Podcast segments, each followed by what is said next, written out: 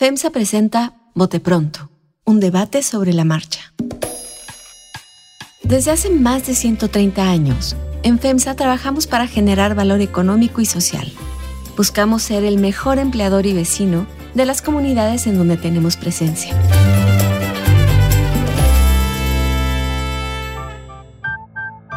¿Cómo están? Saludos, bienvenidos al Bote Pronto de esta semana. Aquí estamos. Déjame primero saludar a quien me acompaña. María Scherer, ¿cómo te va? Bien, sin Golden Visa, pero. ¿No tienes Golden Visa? No tengo todavía.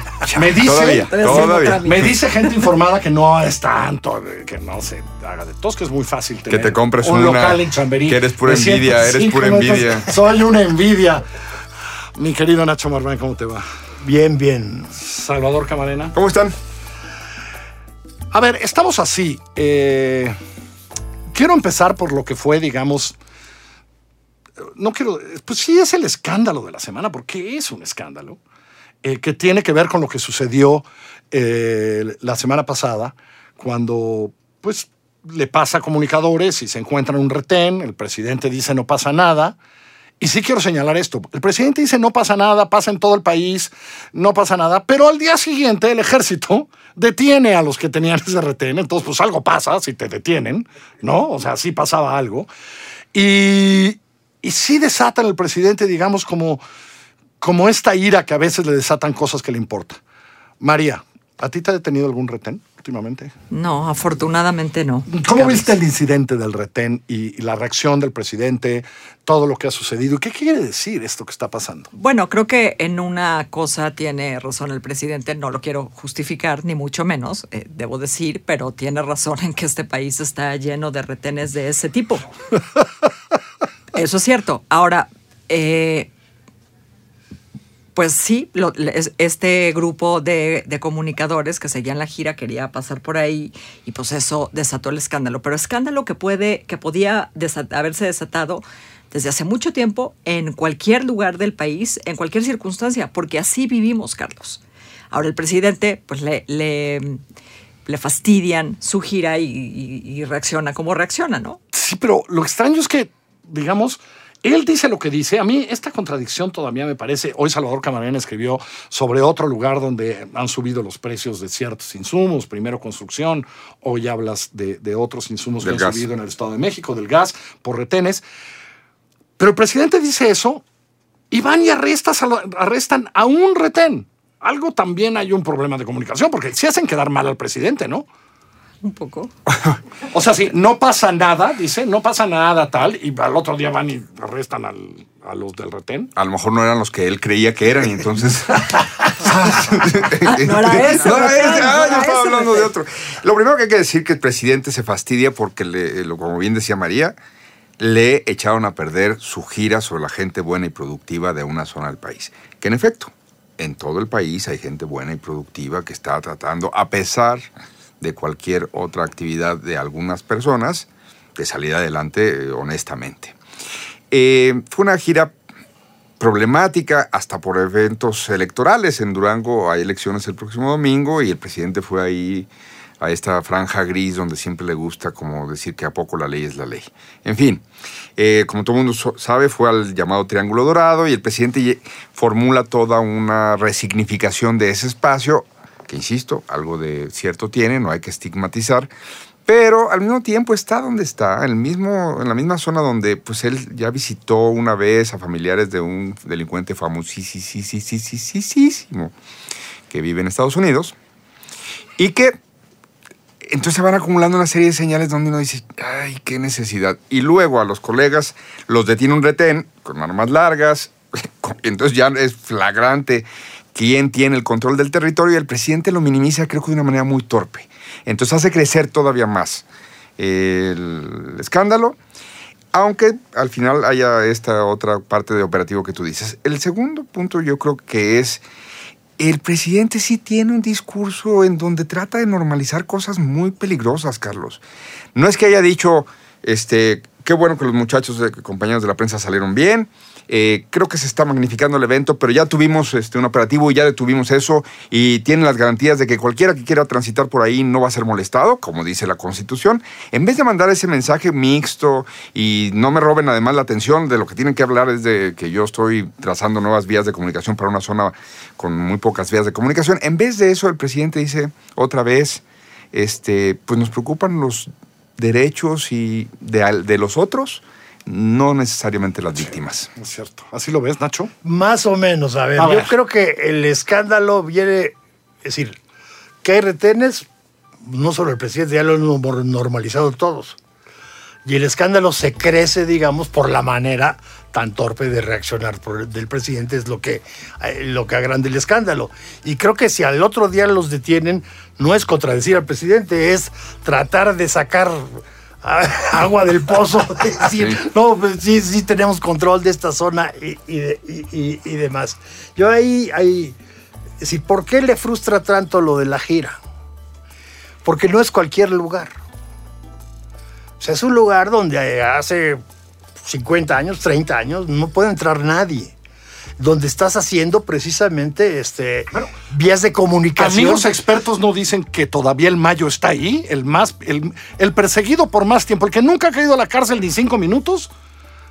Dicen que ahí está. Di- ¿no? Dicen que ahí está. Ya, ya murió don Julio Scherer, pero nos podría decir ¿A dónde fue? ¿A dónde, a dónde, a dónde, dónde viajó? ¿A dónde fue? su celular a ver si estaba que- la, no, la no, no, ahí. ¿No lo dejaron ver, María? No, o yo- sea, ni tú lo sabes, María, a dónde viajó tu papá. No, ni él no, creo que ni él no sa- lo Él no sabía. supo. Que yo sepa, no Que supo. ni él lo supo. No. Ok. Que yo sepa, no supo.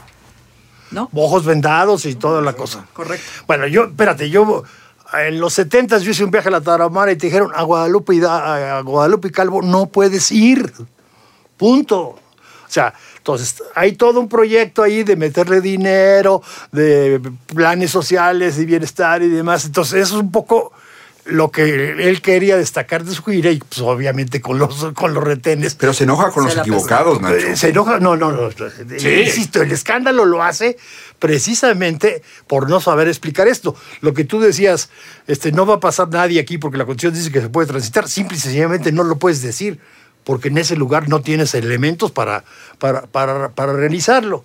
Ahora, entonces, insisto, el escándalo lo- lo hace mucho, digamos, la reacción, porque pues, no nos hagamos menos, todos ya había, estamos normalizados de que había este, retenes, no, no para la prensa presidencial este, y demás. Pero yo creo que Salvador toca en su columna hoy algo que también tocó Eduardo Guerrero, y es el punto, digamos, sobre el que podría, debería reflexionarse, que es los retenes, el pago de cuota, etcétera, etcétera, porque los informes que traen y los números que traen en seguridad, pues sí que se estancaron los homicidios en un nivel no alto, pero se estancaron. Bajó el secuestro, bajó esto y lo otro, pero lo que no ha bajado es una cosa bien grave que es precisamente este tipo de, de- de- de dominio territorial que se traduce en cuotas, que se traduce en extorsión Bueno. y demás, que ha crecido de manera muy, muy importante y ahí ni lo están viendo y te demuestra el la, la reacción del presidente, te muestra que, que no están atendiendo eso. Y ahí le pega muy fuerte a uno de sus ejes de su estrategia, que es la mayor presencia territorial, pues no está Nacional. funcionando. Pero, pero no, porque la presencia territorial, digamos, esa se negocia en cada parte. Eh, hay, hay mercados en el Estado de México, lo tengo clarísimo, donde llegan y dicen, tú vas a vender la lechuga que nosotros te vamos a traer. Claro. Y este es el precio. Si, tú, si te vemos vendiendo otra lechuga que te trae otro distribuidor aquí al mercado, mm, no se va a poner bien, ¿no? Pasó en Acapulco a principios del año cuando llegaron los militares y tal e incendiaron. ¿Por qué? Pues porque lo tomaban exactamente igual. Bien lo decía Eduardo Guerrero, me parece clarísimo. Yo no estaría de acuerdo con Nacho si no lo están viendo o realmente es muy difícil de controlar pero va a ser la marca de esta administración si no hacen algo, ¿no? Esto de las subidas de precios, ¿no, María? Eh, todo sube, todo está controlado, carreteras de transporte, ¿qué tal? Eh, lugares, eh, se sabe en, en- se sabe que en la Condesa y en la Roma uno se hace dueño de don, quién vende la droga, ¿no? Sí, y hacer algo no es un asunto estrictamente de vías de comunicación, ¿no? O sea, hay muchas zonas llenas, eh, bien comunicadas, llenas de carreteras, en donde el problema es exactamente el mismo. Tamaulipas, por ejemplo. Nuevo León. Bueno, la carretera, ¿qué carretera es esta de Nuevo León donde empezó a desaparecer gente? No, no, no te sigo en ese, en ese ejemplo, pero me quedé pensando en. El presidente quería poner una vía de comunicación con una señal de. de Aquí pudimos. pasa cualquiera. Pudimos. eh, De recuperar terreno Exacto. poniendo a los optimistas, Y, ¿no? eh, creo que es la extorsión un delito con mucha más complejidad porque eh, se sabe que la amenaza es creíble de si no atiendes la demanda que te están haciendo y en cambio denuncias, lo que está en juego es, es todo o nada de inmediato, entonces no, no es tan, tan sencillo. Y creo que el otro es que como sociedad no hemos madurado rápidamente en el debate con respecto a... Ya no son cárteles de la droga, son grupos que dominan territorios y hacen eh, explotación de todas las actividades económicas de ahí. Eh, claro, como decía también Nacho y María, hemos normalizado que, ah, sí, en Guerrero, oye, si vas a Acapulco pasa, pero uf, no te pares, o sea, pon gasolina en la última de Cuernavaca y no te pares hasta la hasta que hayas entrado ya a, a- a Puerto Marqués. ¿Por qué? Pues porque sabes que entrar a Guerrero puede ser un albur de cualquier proporción. ¿Eso qué quiere decir? Que en efecto hemos normalizado el eh, ceder el espacio a entes que el presidente parece no molestarle, por cierto. complicadísimo delito de combatir, ¿eh? debo decir. Yo hace 11 años recuerdo en tiempos muy difíciles para Ciudad Juárez, fui a Ciudad Juárez. Y recuerdo impresionado como no era exactamente el centro, sino al lado del centro de Ciudad Juárez, lo que veías eran bares, restaurantes, etcétera, incendiados, que, que los habían incendiado. ¿Quién los había incendiado? Pues aquellos a los que no les habían pagado el derecho de piso de la extorsión hace 11 años. Y lo que veías eran rastros de incendios de esos lugares. Difícil, complicado de combatir, ¿eh? Por, por su extensión, ¿eh? Es muy, es muy complicado, pero no, insisto, yo sí creo que pues están conscientes de él y lo normalizan, pero no está, digamos, quizá por lo complejo, en la prioridad, digamos, del combate eh, exactamente a la, a la, a la extorsión. Porque olvídate de que si las carreteras de Michoacán o no, o la carretera Guerrero, Tláhuac. Claro. Este, o sea, la- la- perdón. Y, y luego otra cosa que también es bien impresionante es, y te extraña el que no esté precisamente en el centro, o, o como una prioridad, por decirlo de, de alguna manera, este, yo sí creo que es el que más le pega a la inversión. De todos los delitos, Claro. digamos, el que realmente inhibe la inversión y, y te hace pensar tres veces como inversionista si metes dinero o no metes dinero es el altísimo costo que tiene el derecho de piso Pero inversión en todos los tamaños. en todos los tamaños. Hoy un poco lo, lo menciona Salvador en su columna. Eh, inversión pequeña de voy a comprar este terreno y me voy a construir esta casa. Ah, Los materiales. recibes la visita y te dicen a todo dar, los materiales me los vas a comprar a mí, a este precio, no al otro precio, a este precio y solo a mí. Eso si quieres construir tu casa. Pues sí, es que es un delito que no viene solo, ¿no? Viene en paquete. Por, ¿Cuál? Por decir, la extorsión. Ah, sí, claro. Sí, ¿no? sí, sí. Y arman todas estas redes de distribución y tal, eh, pero que así funciona, ¿no? Son otros mercados, ¿no? Y que, paradójicamente, en el sexenio que quería hacer más por los pobres, podría afectar a esas capas, a las marginadas, aún más. Hay testimonios que ya se están expresando por ahí en sentido de que a los pobres que tienen sus animales para autoabasto, ya les están matando a los animales. ¿Por qué? Pues porque el jamón de la cremería ya tiene la tasa de la extorsión y en cambio si el señor este o la señora esta mata a su cochinito ese fin de semana, pues va a tener consumo que no pasó por la báscula de los extorsionadores. Increíble esa historia que acabas de contar, ¿eh? Bueno, ya yo la escuché este fin de semana, si ya es por ahí, este, Sí, pues ya es, oye, que la Coca-Cola que compras me pase un porcentaje, que las tortillas que compras me pase. Y pues, ¿por, por qué vas a tener tu animal si yo te puedo traer ya los alimentos procesados? No está fácil. Me quiero ir hoy de, con Por eso hay que irnos a. Madrid. Por eso, me quiero ir hoy con una pregunta que sé que ustedes tienen clara, yo no todavía, pero ustedes tienen clara. María Scher, ¿de qué vive Enrique Peña Nieto? Ya no tiene pensión presidencial. No. De sus ahorros. Gracias. Gracias, es la respuesta a María Scherer. Eh, Salvador Camarena, ¿de qué vive? Él fue un exitazo en la FIL, entonces vive sus regalías todavía. ¿Se acuerda que, que presentó un libro en Sí, sí, sí, sí, 2011? Estábamos sentados juntos, Estábamos ¿te acuerdas que sentados, ese pero día? Sí. presentó- Ahí sigue viviendo esas regalías. Exactamente. Bien, gracias Salvador por tu respuesta. Nacho Marván, ¿de qué vive el señor presidente?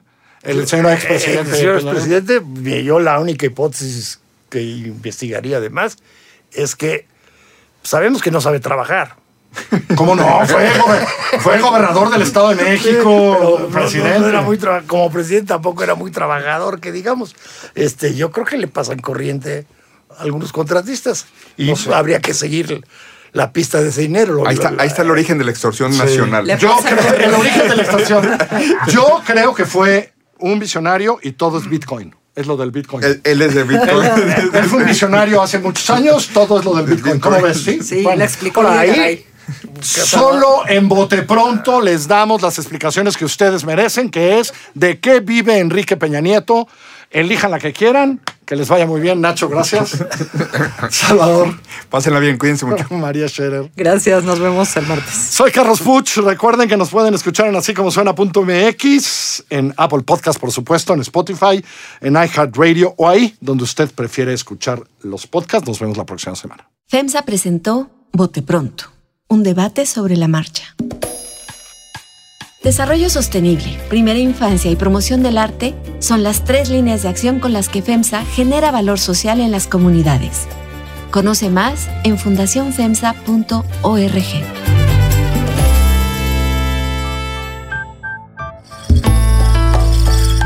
Así como suena y FEMSA presentaron Bote Pronto, un debate sobre la marcha.